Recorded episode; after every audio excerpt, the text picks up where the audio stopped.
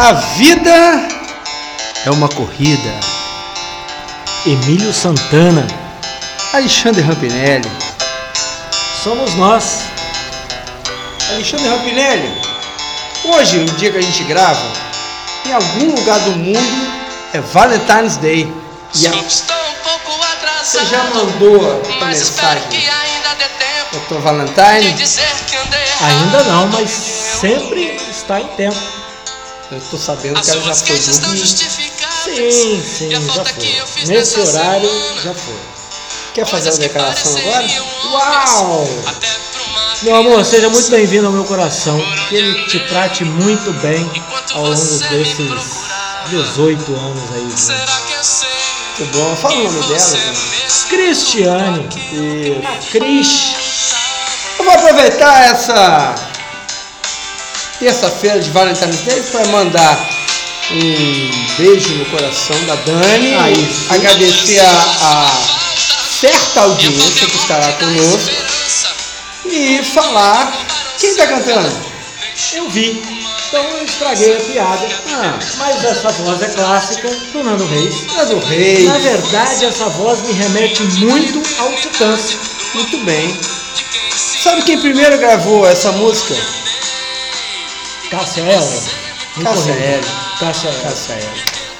Não conheço o Rapa, mas conheço. Conhece Cássia Eller? Sabe que durante muitos anos o Nando Reis foi o produtor da Cássia Eller e o compositor da grande maioria das músicas que a Cássia Eller Uma, estourou de sucesso. aquela do All Star, aquela música é, É. sensacional. Cara, várias.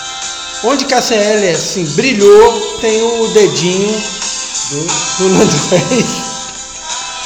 Não sei se nessa dimensão, mas tem o dedo. E fez muito sucesso. Você é um engraçadinho, hein, Alexandre Rapinelli? Vamos falar de corrida? Porque a gente não tá aqui para falar de Músicas só, não, não estamos só aqui falar de amor, não. Nós estamos aqui para falar de Raiva, ranger de dor, dente. Eu vou tomar minha água, peraí. Eu vou tomar a minha.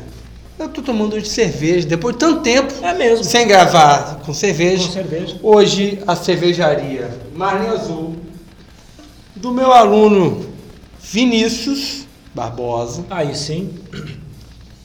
Passei lá e trouxe uma cervejinha pra gente. Vinícius, vá correr com a gente aos domingos. O Rampinelli, lembrando, nós estamos aqui entrando no ar numa quarta-feira é, com a nossa série paralela que é Lesões. E Corrida. E hoje a gente vai falar do joelho, o joelhinho.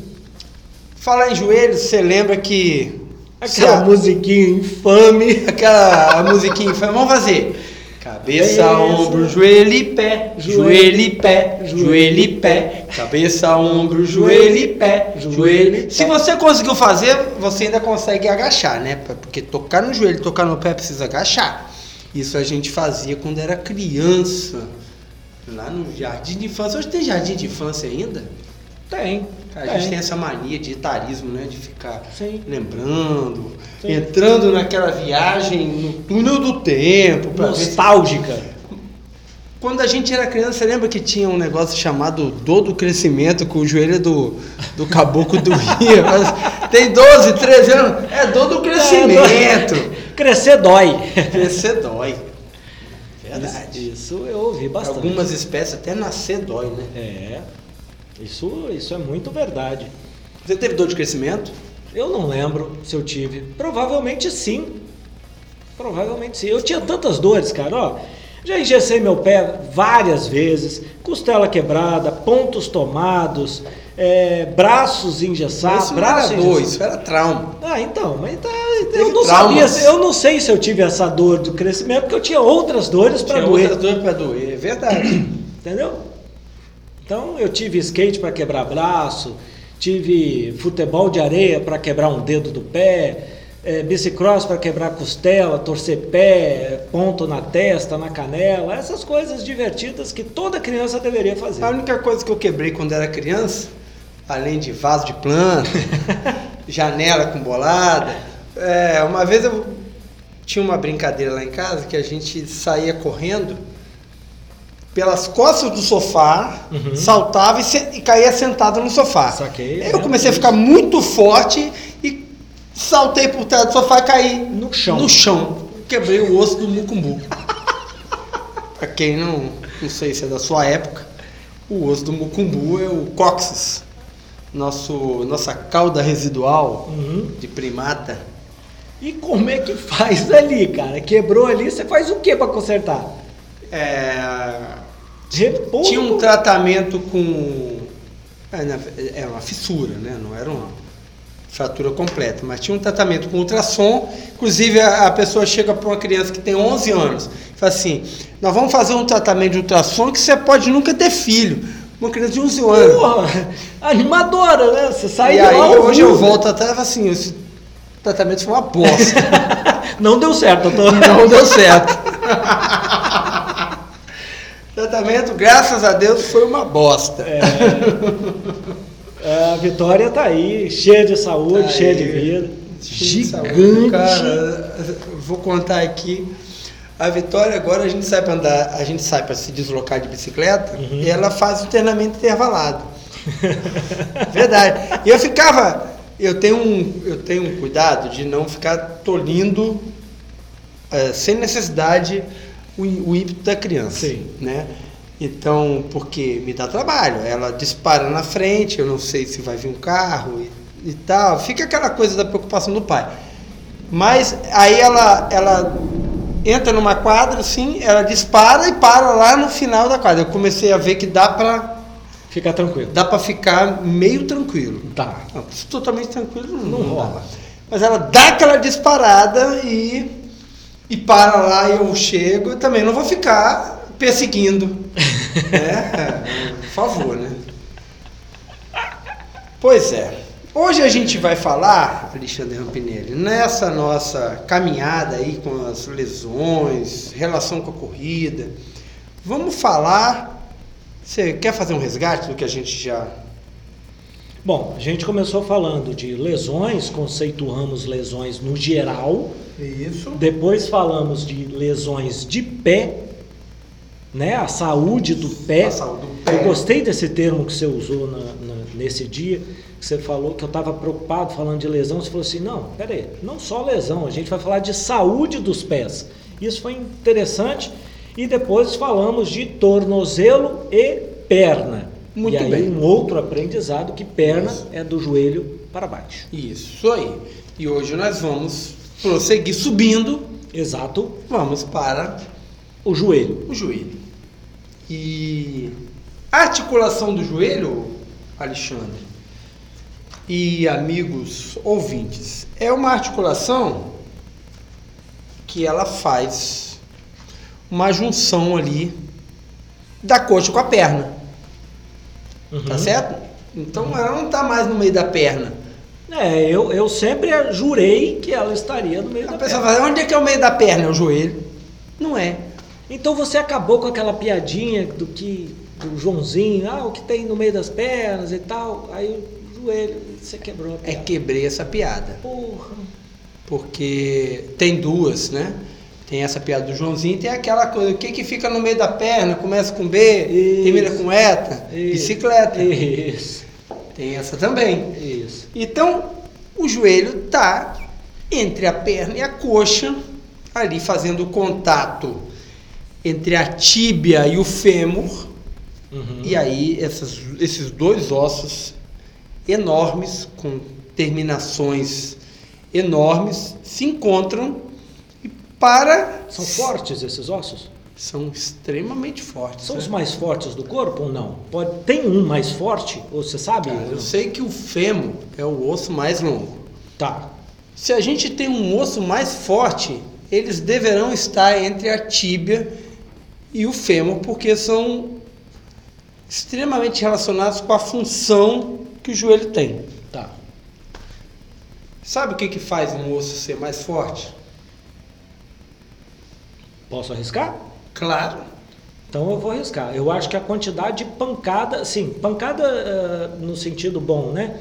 De impacto que esse, que esse osso recebe. Isso. A quantidade de carga que ele absorve. Boa, melhor, tá? mais técnico. É... O impacto no fêmur seria uma pancada de um carro, pá, Não, batendo é, do lado. Aí você acaba fraturando. É, provavelmente.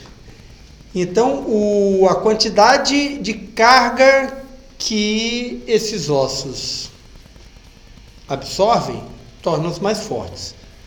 É um dos ossos que normalmente os ciclistas quebram numa queda, né? Depende, se cai sentado é um osso que você tem. Aí quebra chance, macia, é, né? Mas você tem um. É, então esses ossos são envolvidos com a absorção da carga, principalmente longitudinal, que é de cima para baixo, que tem a ver com a, a força da gravidade. Uhum. Então, esses devem ser os ossos mais fortes do corpo, a tíbia e o fêmur, porque estão em contato ali. A gente tem um outro osso relacionado aí na perna, que é a fíbula, mas como ela é um é, tem um, é um osso acessório a tíbia ali na perna, né? Ela não ela não faz contato com o fêmur, não faz contato com o pé, ela, ela só faz contato com a tíbia.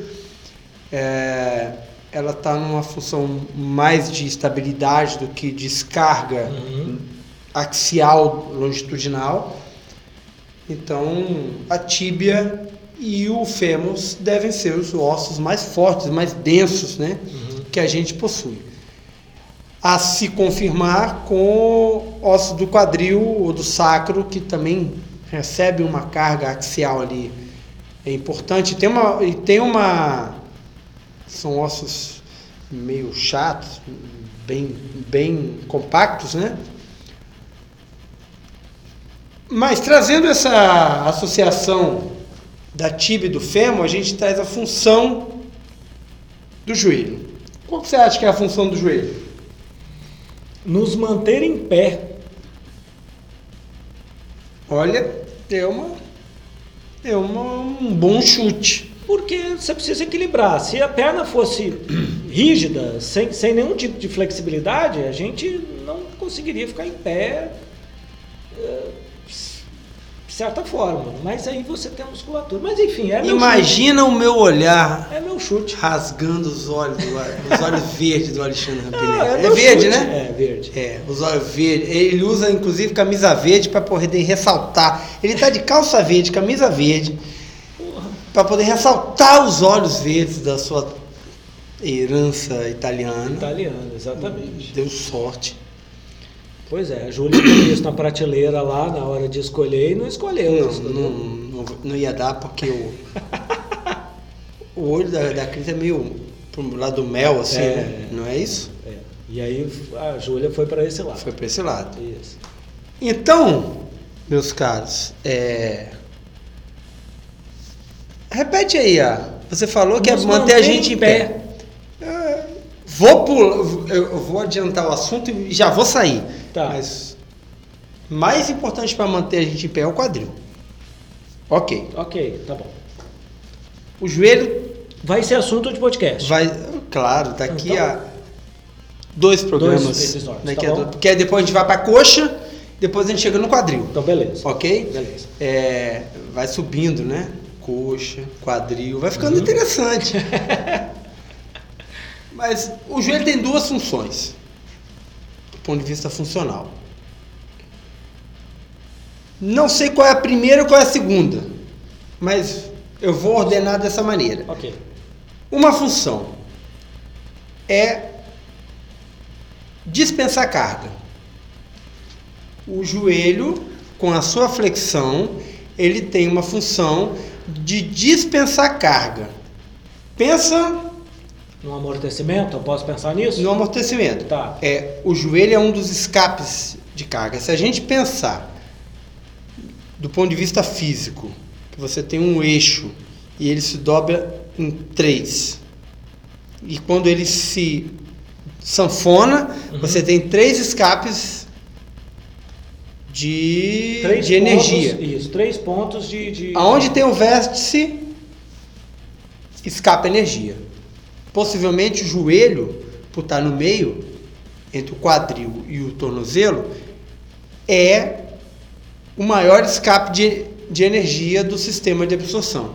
Então, nele, dispensa maior quantidade de energia. Né? É, que se for um movimento eficiente, essa energia dissipa. Prova disso, posso falar? Pode, Sim. pode. O parkour O, o que, que- não, o parkour fala. é a forma de.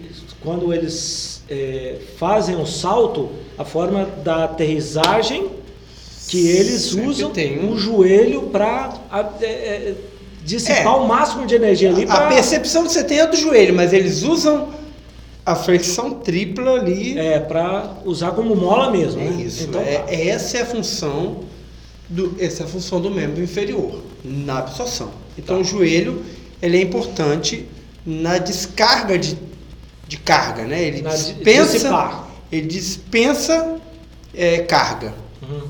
do, do sistema longitudinal. A carga que se aplica longitu- longitudinalmente, ele dispensa. E a outra, inversamente, porque sempre que você tem é, uma fase de dispensa de carga, você tem uma fase ela, normal, né? É, Você tem sim. a, a, a força que desce longitudinalmente no sentido de cima para baixo, ela volta como normal De baixo para cima. baixo cima, ela é um transdutor de empuxo para a potência de subida, de extensão da perna. Te ajuda a saltar. Saltar, andar, Andar. todo correr. o movimento que você vai fazer de extensão da perna e de, pra gente, deslocamento, seja andando, correndo, saltando, Uhum.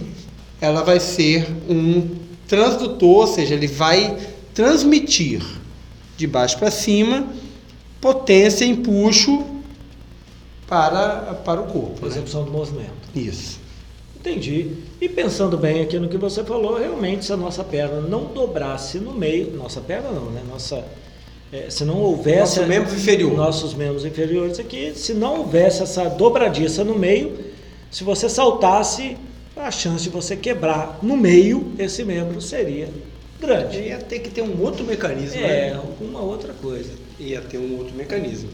É, então é essa função, essas funções vão requerer uma estrutura ágil, uma estrutura móvel, Uhum. mas principalmente uma estrutura de estabilidade que não deixe é, dissipar, por exemplo, é, na hora do, da força, ela não deixe dissipar é, Lateralmente. energia demais lateralmente, por exemplo. Entendi. E aí eu vou te perguntar, nessa, nesse mecanismo fodarástico, o que mais se desgasta ali? Qual é a peça que mais se desgasta? Calma, calma. Você está tá ansioso, Alexandre Rapinelli. Depois do carnaval, o pessoal Não. já tem que correr. Mas você nem pulou o carnaval para desgastar o joelho? Né? Tá, eu vou assistir Tá. pela televisão. Não, não faz isso não. Televisão, sentado, má postura, sabe como é que é? Sei. Horas a fio, vendo ali, né, vendo aquele desfile. Horas não, que eu assisto cinco minutos, cara. Assiste cinco É, minutos, você já assiste o foi. resumo do jornal hoje. Puta merda. Pois é. Ô, Rampinelli, Ah, vamos lá. Antes da gente falar de desgaste, vamos falar de boa função. Né? Vamos falar da estrutura e as suas funções. Uhum. Então a gente tem o, o joelho como uma estrutura de tanto que dissipa carga como transmite empuxo de força, ok. né? É, e ele é uma articulação que ele também, assim como o tornozelo, o eixo de trabalho dele é anteroposterior, que é da frente para trás, pensando no corpo, Uhum. né? ele dobra da frente para trás e ele não tem tanta especialidade em dobrar para o lado ou fazer torção. É melhor que não, né? É melhor que não. Não, ele não tem essa, ele não tem essa função. E não tente. E não tente não, não fazer. tente. É, então ele não tem essa função. A função dele é fazer a, a flexão anteroposterior. Flexão extensão, mas é no sentido anteroposterior. Então, para isso, a gente tem uma estrutura que são vários. A gente poderia fazer um paralelo a um sistema de roldanas, onde ele tem duas articulações ali envolvidas, que são a articulação do fêmur com a tíbia e a articulação da patela com o fêmur e a tíbia. Aí é uma articulação tripla. Uhum. É- Ela se relaciona com três ossos, que é o- a tíbia, o fêmur e a patela, que tem ali a, a patela está no meio de uma, de uma ligação elástica entre a coxa e a perna, enquanto a, a articulação da tíbia com fêmur, tipo femoral, ela está mais relacionada ao eixo de movimento, né? Então temos aí duas articulações que estão trabalhando e a gente tem uma terceira articulação que é acessória, que é a tíbia com a fíbula. Ela também atua ali, mas de uma maneira acessória. A gente vai deixar essa, essa articulação bem. É porque ela não tem tanta repercussão no movimento que a gente consegue perceber do, jo- do joelho. Entendi. Tá certo? Então, aí a gente tem nessa estrutura a tíbia que desliza com a fíbula, com ó, a tíbia que desliza com o fêmur, Uhum. com uma estrutura ampla, é, uma articulação bem grande e que se conecta também com a, com a patela. Para conferir estabilidade a essa articulação, de maneira que ela não deslize lateralmente ou torsionalmente, o que, que a gente tem? Ligamentos. Então a gente tem ligamentos que mantêm a estrutura lateral do, do joelho. São os ligamentos colaterais, medial por dentro, Uhum. lateral por fora. E como a, a articulação do joelho, ela tem dois platôs, que são os côndilos da tíbia e os epicôndilos do fêmur, que pousam, são duas estruturas, elas dividem né, em duas, dois platôs, a gente tem, para evitar a torção, para controlar a torção, a gente tem os ligamentos cruzados. Esses platôs, para poder um encostar no outro ali? Sim, é, é, a- é, o deslizamento são em duas superfícies distintas, que são o platô medial e o platô lateral. E aí ele tem essa função de escorregar mesmo, de de deslizar. escorregar mesmo. Então, Uhum. é, é- é, tem duas superfícies, tem, um- tem, uma, tem um vale no meio de- delas, né? E elas se conectam com duas, é, duas superfícies laterais. E aí quem não deixa isso se mexer lateralmente São os, os ligamentos. colaterais, Uhum. medial e, late- e lateral. E para não para controlar a rotação, que é a torção, a gente tem os ligamentos cruzados, que passam por dentro do joelho, cruzado anterior, cruzado posterior.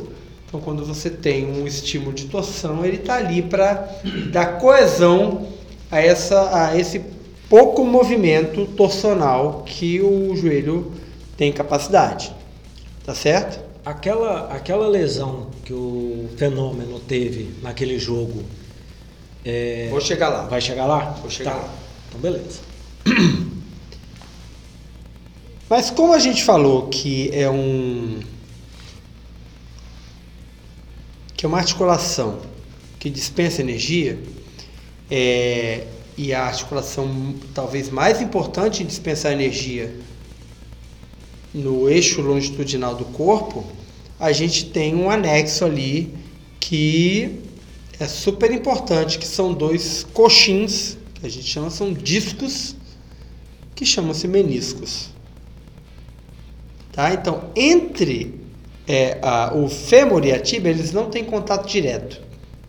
Eles têm entre eles discos, que a gente chama de meniscos, que se interpõem entre essas estruturas para ajudar no deslizamento das superfícies articulares. Tá certo? Uhum. Então, esses discos, eles aumentam a capacidade de, de absorção de impacto entre os ossos à medida que eles, quanto mais axial, longitudinal, ou seja, quanto mais reto tiver a articulação do joelho, maior a importância do, do menisco e como também é uma articulação móvel, à medida que ela vai aumentando o ângulo, ela vai dissipando energia para outras estruturas, Uhum. né? Mas tem um primeiro impacto de carga é o menisco que dissipa, né? E a gente tem para a então é- esse ligamento cruzado ele tem duas funções. Um, controlar o deslocamento rotacional do joelho, que seria a torção. E ele tem um- um- um- uma função de, na flexão e na extensão, controlar o excesso de extensão quando você empurra o joelho para trás e de flexão quando você empurra o joelho para frente. Tá certo? Uhum. Além disso, para controlar a principal ação de absorção, que é a flexão, para controlar o excesso de flexão e aumentar a, a aumentar a capacidade da estrutura de absorver energia, a gente tem um tendão patelar que fixa na tíbia e fixa no quadríceps. Ou seja, você faz uma, uma banda elástica na frente do joelho que contém também a, a flexão quando você joga carga para frente, quando a tíbia vai para frente, ele ajuda ali a tens- com a sua capacidade elástica a controlar a possibilidade do excesso de flexão sob carga. Então você tem aí, viu quantas estruturas que eu mencionei? Uma estrutura complexa, que é um verdadeiro feixe de molas. Sim. Um- a gente já tinha falado do feixe de molas lá no pé, mas é uma estrutura complexa para absorver energia, que é o joelho. Ajudando isso, ainda temos uma cápsula articular, ou seja, várias membranas que envolvem o joelho, que dão coesão a essas estruturas. Então, você tem ali uma estrutura, é, na- a, a natureza dela é de ser muito coesa e de ter um- uma dissipação, uma capacidade de dissipar carga muito grande. Pancadas deve prejudicar muito essa, essa parte que, que não deixa essa, essa movimentação lateral, certo? Uma pancada. Eu lembrei que, Sim. deixa eu te falar o que eu lembrei. Ah. Aquela contusão do Zico. Lá em 1980 e. você- 80 não, acho que foi 70. É, é, não, 80. 80, não foi? 79, 80, 81 ali. 85, uma contra o Não. Bangu. Foi o antes. Márcio Araújo. Foi. Entrou uma sola lateral. Ficou cravado lá. Isso. Isso. na- Márcio Araújo do Bangu. Vai ficar marcado assim com essa lembrança. E aí foi lateralmente e fez um movimento que o joelho não estava preparado para fazer, certo? Ou não? Certo. Certo. Porque aí teve uma carga de. Uma carga de tração. Foi isso que me veio à cabeça. A gente que- falou isso no episódio anterior. falei. Sim. sim. Né? Que quando a chuteira tem contato no chão, Que ela trava no chão Trava e o pé. o, o- E se você tem um impacto lateral, você vai ter um, você vai ter ali um, um fator externo à capacidade do corpo de absorver impacto Uhum. e você vai ter um deslocamento lateral, nesse caso aí um deslocamento lateral sob sob trava. É igual se estivesse fazendo uma trava numa estrutura e fazendo uma carga na estrutura superior. Sim. Isso provocou um- uma lesão nos ligamentos colaterais e nos ligamentos cruzados do joelho do Zico. Entendi. O do fenômeno foi. O do fenômeno foi um rompimento do tendão patelar. E deve ter doído. Sim, deve ter doído, porque é foi um rompimento completo, né? A gente vê na imagem, Uma imagem que puxa tudo é, para trás. o- a, a retração do quadríceps, Uhum. um quadríceps muito forte. E a gente já discutiu isso também no episódio de esquisitices no esporte. É quando você usa ou um tipo de treinamento muito concêntrico ou substâncias para aumentar a força, você tem ali uma, uma, uma diminuição do privilégio, né? um desprivilégio dos tendões com um privilégio muito maior dos ventos musculares. E você Deixa desproporcional. deixa desproporcional e aí essa, essa estrutura ela sofre uma, uma, uma falta ali de, de capacidade. Tá certo? Uhum. É, então essas lesões que você mencionou aí são lesões que são é, uma por trauma, que é a alavanca externa, No caso do Zico. no caso do Zico, Uhum. e a, a lesão do Ronaldo foi uma, uma lesão por desgaste da estrutura do tendão. Não foi uma, uma coisa súbita, ou seja, ele já devia ter avisos, inflamações e dores. O e, tempo todo. O tempo todo. e aí a insistência é, da carga sobre o tratamento, possivelmente ele já fazia tratamentos, tratamentos, tratamentos, mas a, a quantidade de carga é maior que a capacidade do tratamento de regenerar, e aí teve a ruptura importante, porque é um, um atleta que tinha muita capacidade e tinha uma exigência máxima. O melhor, na época, o melhor atleta de futebol do, do mundo, né? Uhum. Ah, Então, nessa estrutura, o que, que a gente, como que a gente pode é, olhar os, os infortúnios que podem afetar essa, essa estrutura e trazer uma ameaça à nossa autonomia de correr, tá certo? Vou começar pela patela. Então, a gente tem a patela com uma estrutura que um osso coberto na sua, na sua porção né, que faz contato com o joelho, ele é coberto por cartilagem e ele se relaciona ali com as partes cartilaginosas da tíbia e do fêmur. A patela é aquela. é aquele que você joga para um lado e para o outro ali em cima do joelho. Isso, é um disquinho É um disquinho. Boa. que ele fica ali. É, Qual a função da patela? Aumentar a coesão da articulação. Dar um estímulo ali de contenção. Uhum. É, Aumentar a sensação da articulação de que tem uma, uma contenção, É um uma. É um batente. É um, ba- é um batente. É, é um é, um limitador batente. ali, é, né? é, isso. É.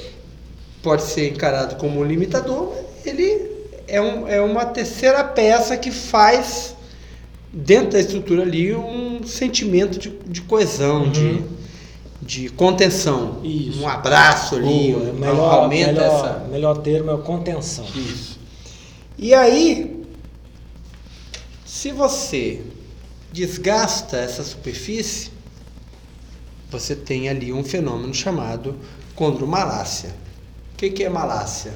O mal, né? a dor. E a patela, quando a malácia da patela, condro vem de a eu, eu sempre engasgo nessa. Não tem o menor problema. Condro é a coisa da cartilagem. É o substantivo, referen- é a- o adjetivo referente à cartilagem. O desgaste da cartilagem, o mal à cartilagem da patela vai se chamar condromalácia patelar. E essa condição, ela provoca dor, provoca diminuição da função, né? E ela está relacionada com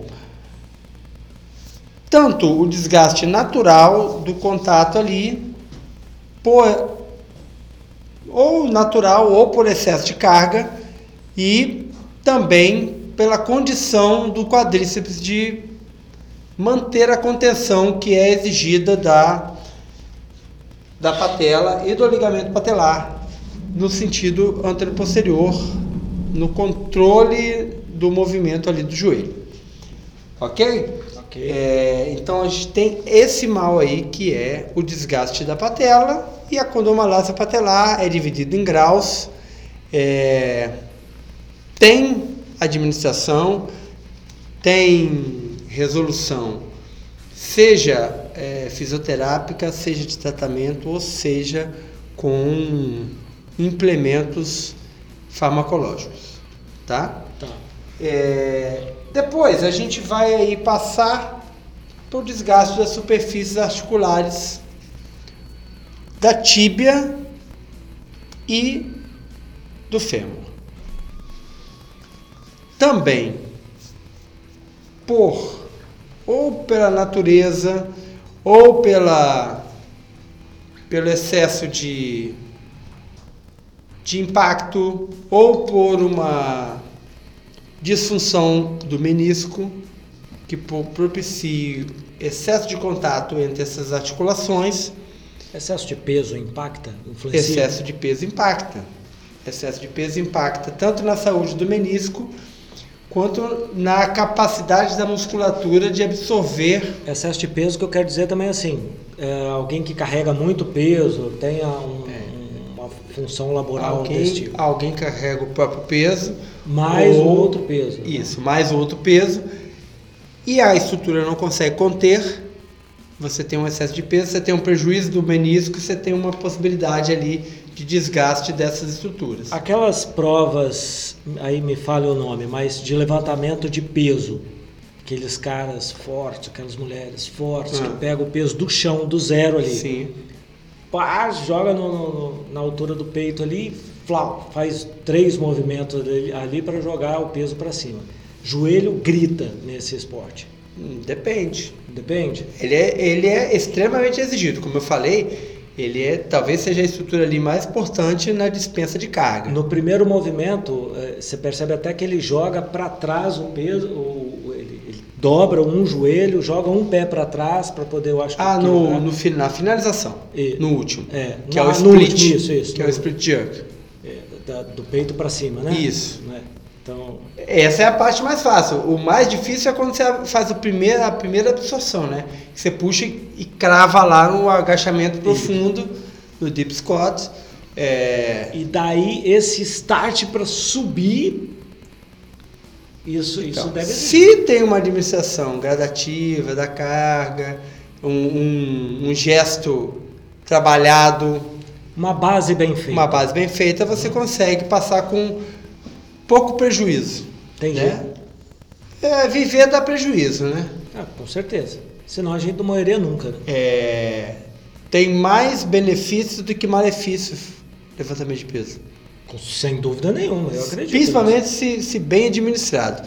Então, mas é, é uma requisição máxima da capacidade do joelho, que é aquele agachamento profundo. É ali que, que reside maior cuidado. Uhum. Quando você recebe em agachamento profundo, principalmente no clean, você tem uma. O clean e o, e o snatch também, quando você joga direto para cima da cabeça e recebe a carga lá em agachamento profundo, é nesse momento que você tem a maior requisição de dispensa de carga.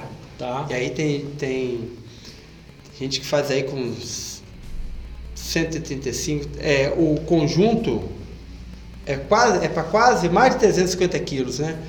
Do, de uma competição. Então você tem aí entre 120 e 170 quilos de um movimento para outro que junta e faz um conjunto, faz ali um, uma competição de conjunto, né? É, é bastante É bastante peso. é bastante peso, é bastante carga para uma estrutura, mas se ela for bem trabalhada, ela consegue Reagir bem isso e reagir- durar, né? reagir bem e, e durar. Ter uma vida saudável Isso. por bastante tempo. O desgaste do, das superfícies articulares a gente chamaria de artrose. Certo? Então, a artrose do joelho seria Você falou isso no, no. Não sei se no último episódio ou no penúltimo, a diferença de artrite para artrose. De artrite é quando superfícies não articulares se tocam. Quando superfícies articulares desgastadas se tocam, são, é artrose. A gente vai ter isso em várias é, articulações, essa possibilidade. Tá? De superfícies articulares desgastadas tocarem osso no osso e aí você tem o, a condição que é a artrose. E também tem aquele mesmo sentimento ali da sensação da artrite, que é uma dor de osso no osso, uma queimação.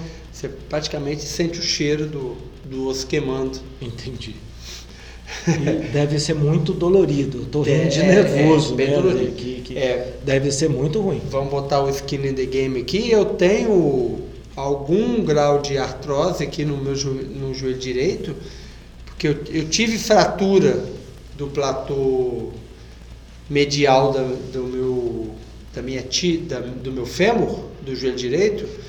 Já tive uma fratura do platô medial do da tíbia esquerda, né?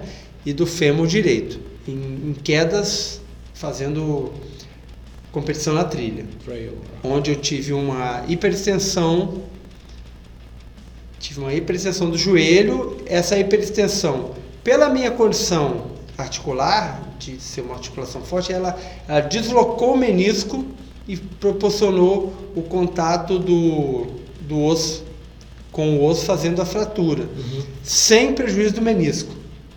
Entendi. Mas como é que. Você escorregou? Numa, é, eu, eu tropecei. Vamos lá, a primeira fratura que eu tive, eu tropecei com a perna direita, aterrissei com a perna esquerda travada numa raiz e o joelho virou para trás. Ai. É.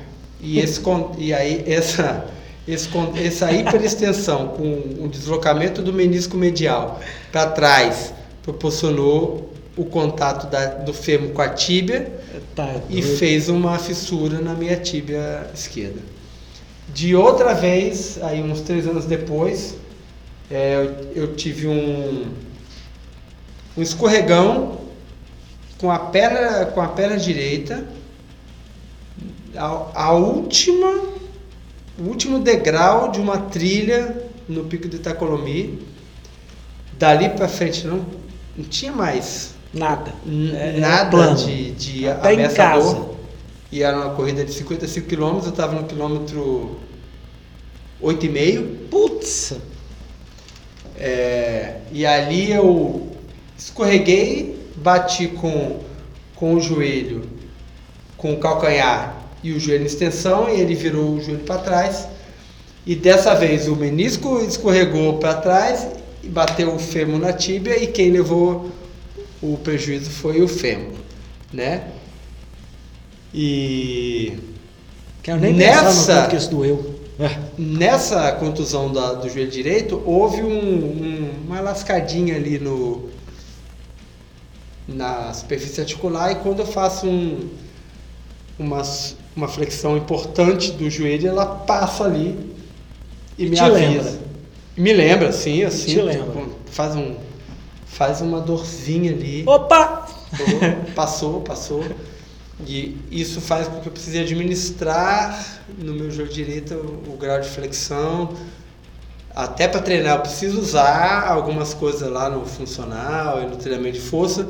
Eu preciso dosar para que isso não, não vire um, um, um, contato constante que vai gerar uma inflamação e, e um prejuízo maior. E, um, e aí uma condição de dor que, que fica um tempo ali até você controlar, que é a, a condição da artrose. Né? Uhum. Se você consegue controlar, você manobra bem. Mas se às vezes é um, um grau que já fica muito importante, você padece diariamente, 24 horas por dia. Tá? Então, depois a gente tem na capacidade de controlar o movimento, os estiramentos e os rompimentos de ligamentos, quando você excede demais a, a capacidade de estabilidade lateral, lateral-lateral ou de estabilidade torsional.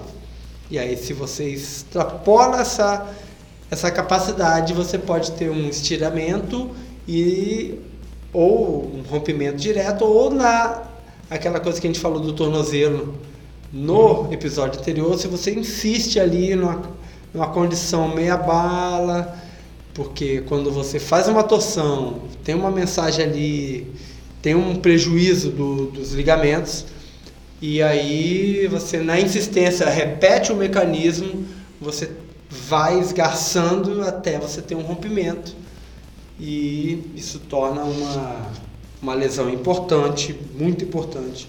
E aí tem os rompimentos estiramentos dos ligamentos, tanto os colaterais quanto os cruzados, tá? Assim também como o ligamento patelar, que vem do excesso de controle, da excesso de requisição do controle da mobilidade natural daquela estrutura. Uhum. Tá? Inclusive o, a, a diminuição da capacidade dos ligamentos cruzados de controlar o avanço do joelho, eles vão, começam a sobrecarregar o, o ligamento patelar, assim como a diminuição da capacidade é, excêntrica de absorver carga do quadríceps, ele sobrecarrega o ligamento patelar. É, e aí a gente tem os meniscos. Né? Se você recebe cargas sucessivas ou você não tem uma condição de absorção tão boa, que aí depende tanto dos ligamentos, é um é global da articulação, né? Uhum. Você tem uma capacidade global diminuída de absorver, de dispensar a carga, você começa a sobrecarregar o seu menisco, é, que é aquele disquinho Isso vai para algum lugar. Vai para algum lugar. Sim. Isso tem relação tanto com a qualidade das estruturas envolvidas, quanto com a qualidade do movimento que você, que você consegue executar.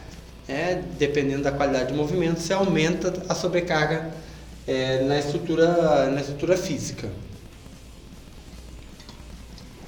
Então o menisco começa a sofrer é, impactos ali em posições desconfortáveis, em, por exemplo, em hiperextensão, em torção, ele começa a, a sofrer impactos ali em bordas que vão gerar é, desde pequenas rachaduras na, na composição da borda do menisco. O menisco é, é um disco de cartilagem.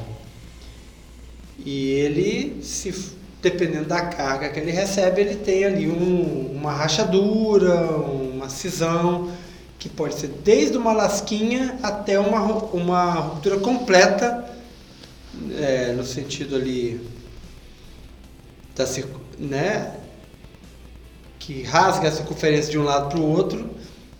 Ele vai, ele faz um, um ele pode raio, de uma né? vez só fazer um raio, tá. E, e romper em dois. Nesse caso aí é, fica bem complicada a regeneração. Tem tem gente que ainda precisa fazer a meniscotomia, né? Que é ele quebra de um jeito tão grande que você precisa retirar o menisco ali.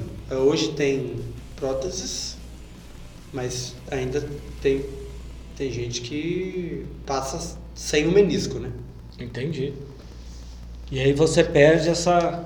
Aí você perde essa proteção essa natural. Proteção. E aí pode passar só com a qualidade muscular, mas precisa ter muita qualidade muscular do quadríceps para poder absorver esse impacto e também uma, uma educação de movimento que você eduque ali a, a, sua, a sua mobilidade, né? Para não passar de, algum, de alguns pontos de mobilidade que vão promover o contato excessivo do, da superfície articular. E a gente tem um, um evento também que são as inserções dos músculos adutores, que são esses que ficam bem, é, bem mediais à, à, coxa, bem do lado de dentro, uhum. eles são vários adutores que se terminam ali no joelho, pela, pela parte de dentro, que a gente chama de pata de ganso, que são as terminações ali, as inserções do adutor magno, do sartório e do, do grácil são, são músculos adutores que se fecham ali num, num, numa estrutura ligamentar, que são três músculos que terminam. E essa pata de ganso está muito relacionada à elevação do joelho e à flexão do quadril. É, os, os, músculos adutores estão muito relacionados ao controle da flexão do quadril e da flexão do joelho. É, e pode fazer ali uma tendinite por excesso ou excesso de carga ou excesso de repetição. Está muito, por exemplo, na corrida é um, é um evento que está tá bem propenso por, ca, por, causa da, da flexão do quadril e elevação do joelho, o mecanismo elevador do joelho ali está bem é, suscetível a, a acontecer. E finalizando, a gente tem é, opostamente a tendinite da pata de ganso, a gente tem um evento que a gente chama de joelho de atleta, que é a terminação, a inserção, o contato lateral ali do. Não é a inserção, porque a inserção é, é lá na tíbia, mas o contato lateral com a membrana do, do músculo tensor da face lata que pro, promove uma, uma condição que chama a inflamação da banda iliotibial. Que é do lado de fora do joelho. Que é do lado de fora do joelho. Tá. É, que é uma, uma lesão de, de repetição, que ela tem uma. Ela tem uma relação com o, o excesso de movimento lateral do quadril, é uma, uma diminuição da capacidade de contenção do glúteo médio, o espessamento do, dos, dos tendões dessa, dessa face lata, que promove o maior contato de, desse tendão com a, com a cápsula articular do joelho. Certo? certo. Isso promove um, uma, uma, um atrito que vai gerando um calor. Primeiro, quando você começa a sentir, é um calor. Ele vai virando uma inflamação e ele promove uma, uma, uma diminuição do espaço entre o quadril e o joelho. Ele vai fazendo uma, uma inversão do movimento ali, pode jogar o joelho para dentro, fazendo um, um vago de joelho, é, mas é, tá, tá relacionado com o valgo do joelho, que é, é esse movimento do joelho para dentro, torcendo e desabando para dentro. E ele começa a fazer ali uma situação que diminui a mobilidade do joelho. Você já não consegue fazer a extensão. E quando você corre, começa a ficar um incômodo Justamente importante. porque ele está mais caído para dentro, né?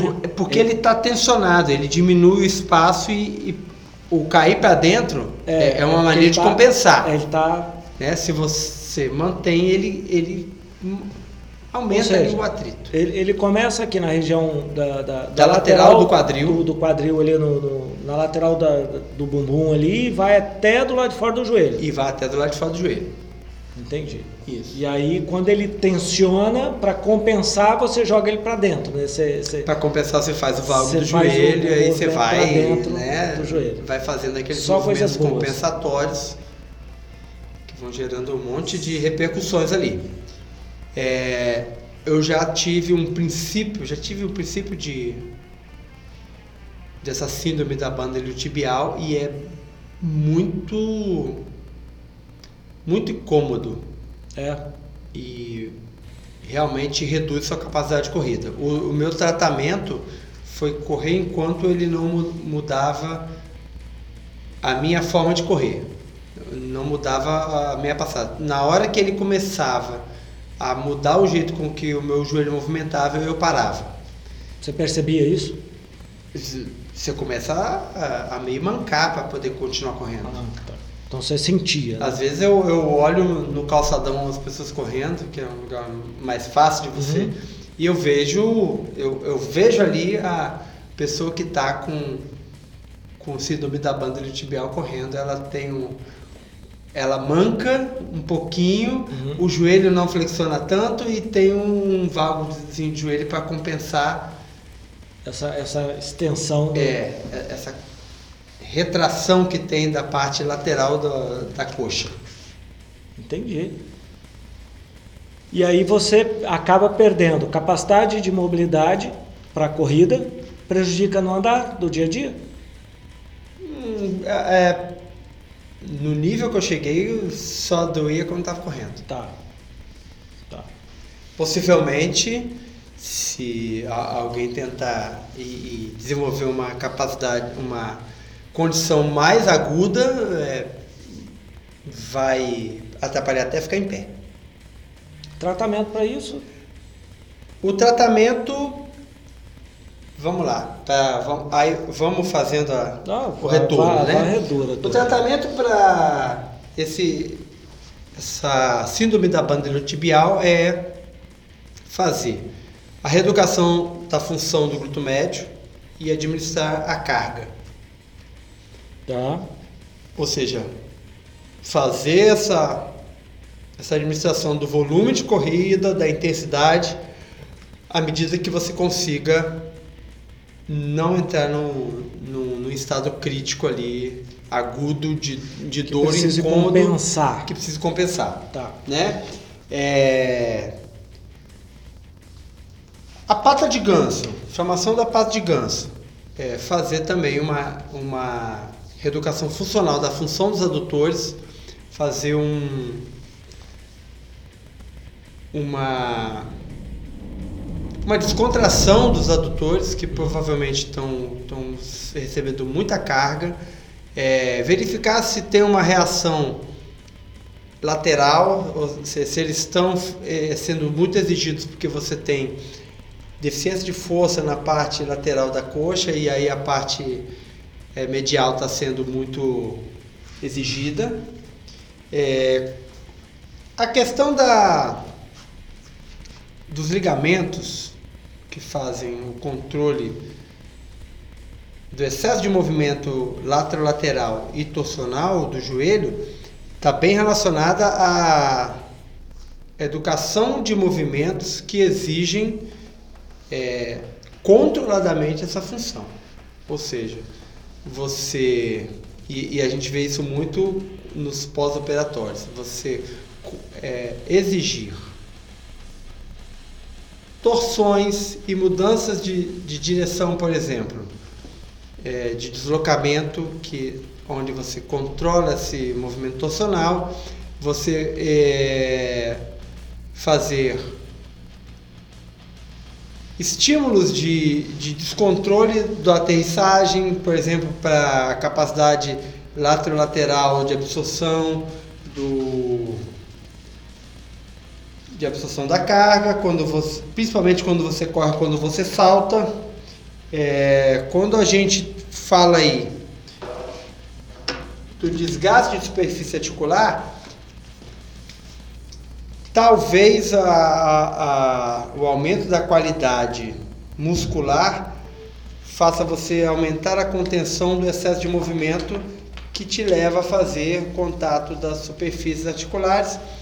E existem também é, tratamentos farmacológicos aí com infiltrações de líquidos que simulam o, principalmente o ácido hialurônico, que simulam o conteúdo líquido da, do, da cápsula articular do joelho. Porque o joelho é uma cápsula que ela contém um líquido composto ali por várias substâncias, é, condroitina, é, servem para lubrificar, glicosaminas, que servem para lubrificar, tipo um óleo grosso ali que uhum. serve para lubrificar. Inclusive, quando você tem uma pancada no joelho e você tem aquele inchaço, aquele edema, é, ele aumenta a quantidade de líquido para poder nutrir a, a estrutura que está machucada. Todo edema, a função dele é aumentar a nutrição da estrutura machucada. Então a gente tem que ter muita parcimônia no controle do edema. Às vezes tá. você precisa do edema para poder fazer a cura da, da estrutura, certo? É... A condomalácia patelar e a qualidade do ligamento patelar estão muito relacionadas a também a qualidade do quadríceps, seja de força concêntrica ou seja de força excêntrica. Então tem protocolos de aplicação de força na extensão do quadril, seja na, na extensão ou na flexão controlada, que é a, a extensão fase concêntrica do quadríceps e do tendão patelar, e a flexão controlada, que é a fase excêntrica do quadríceps e do tendão patelar. Tem protocolos para trabalhar isso com isometria e requisição excêntrica que aumentam a capacidade, restituem a capacidade dessas estruturas de absorver carga. Certo? Certíssimo. Sobre o joelho. Ficou eu estou. Ficou racional? Ficou, ficou racional. Você já eu... teve dor no joelho? Já tive dor no joelho, você já me ajudou uma vez. É... Me resgata aí, qual era o incômodo que você tinha no joelho? No joelho esquerdo, é, eu tinha um incômodo de. Quando eu estava correndo, isso há muito tempo atrás, mas há muito tempo atrás. Eu estava correndo, eu sentia, quando eu bati o pé no chão, eu sentia um choque no joelho, no meio do joelho. E aí você me ajudou com exercícios. É, fui a um médico, o médico fez é, um, um, um, exame muito rapidamente ali e falou assim: olha, tem que fazer cirurgia. Aí eu comentei com você na época, mas olha, tem para mais de 10 anos. Sim, é. Tem para mais, mais de 10 anos. lembrou isso aí outro dia. E aí ele falou: ó, tem que fazer cirurgia. Eu fiquei meio baqueado. Aí você falou: ó, cara, Pera aí, procura outro médico. O outro médico falou, cara, é atividade no joelho. Conversei com você e você falou, ó, vamos tratar esse joelho. Academia e exercício. Foi muito exercício de joelho, é, lateralmente, com aquelas fitas, com aquela meia bola, né? Aquela que fica no chão, de uhum. equilíbrio, fortalecimento, aquela coisa toda. E muito joelho na bola também, aquela bola de equilíbrio, aquela coisa, e nunca mais eu senti dor nenhuma no joelho. Mais um que eu salvei da, da faca. Olha a faca! Rapaz, você resgatou. É. Olha a faca. Pois é. é Algum... é todos esses, esses incômodos aí que a gente tem falado, eles têm tratamento e tem recurso para você não é, chegar no nível de cirurgia. Ou, às vezes, dependendo da lesão, se é se há uma indicação cirúrgica, você reduzir essa indicação, né? E aí você volta lá no capítulo, no, no episódio 1, uhum. quando eu falo lá é, da, da triagem que se faz com o, o o fisioterapeuta, dos recursos que a gente tem de reeducação e de retreino.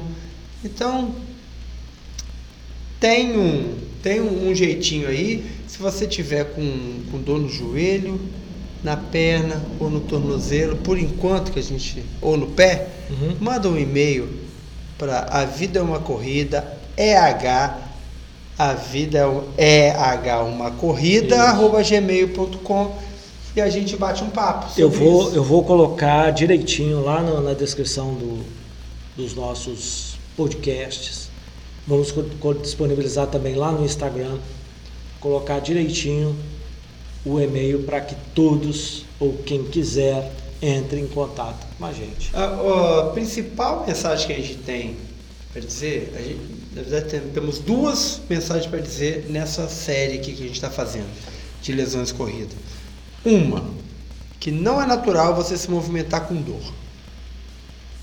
Beleza? Certo. certo. Não é natural você se movimentar com dor. Então você precisa de procurar um recurso.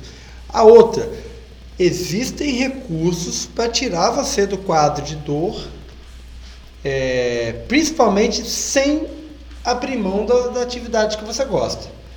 Então, procure sempre essa orientação quando você for procurar o profissional que vai tratar você, de que é possível você reduzir os seus incômodos, reduzir o seu processo de dor, reduzir a sua lesão, na maioria das vezes sem deixar de fazer em algum grau a atividade que você gosta, a sua atividade principal. Eu vou, eu vou complementar ainda que aí entra uma preocupação minha e um cuidado que eu tenho, que é sempre é, o que o Emílio falou agora é a visão especialista, né? todo o conhecimento dele. Mas a minha visão de leigo é sempre o seguinte: quem quer fazer atividade física, fazê-la sem se matar, sem se machucar, sem se lesionar. Então, por isso que eu faço esse monte de pergunta de baboseira. Às vezes você, é, é, não é assim, pode, às vezes você pode achar um- a coisa mais boba do mundo, mas é a ideia de fazer as pessoas se mexerem sem sentir dores, sem se machucar, sem provocar uma, uma dor, uma lesão, ou o que quer que seja. E aí eu falo essas coisas para todo mundo ouvir e depois no meio da corrida, no meio da trilha, ele fica repetindo essas coisas quando eu estou no momento de morte, pré-morte, sabe? Vem se mexer. É, ele fica falando Sai do sofá. Tire essa sua bunda fétida e gorda. Ele, ele fica repetindo essas coisas para mim, eu morrendo lá, dissolvendo, e Sabe ele por fala: quê? A vida é boa, a vida é uma É, corrida. porque corre." o coach é uma falácia. Essa, essa, essa, esse, essa muleta que são essas frases motivacionais. Vai, eu quero ver você falar frase motivacional na hora que você está se fudendo. Na décima segunda vez você está subindo lance de escada É, no sol, 32 é. graus. No décimo minuto de 20 na escada. É, ué. Ah, ali é terrível. Mas a ideia é que. A vida do coach não é fácil, não. É, mas a ideia é que você possa se movimentar sem se machucar. E a visão do Emílio é a visão extremamente técnica e corretíssima em cima das coisas. Março tá chegando, tá cheio de corrida aí. É, vai treinar, para de enrolar e não treina com dor não. A Sim. vida é uma corrida. Se eu fosse você, ia treinar. Up.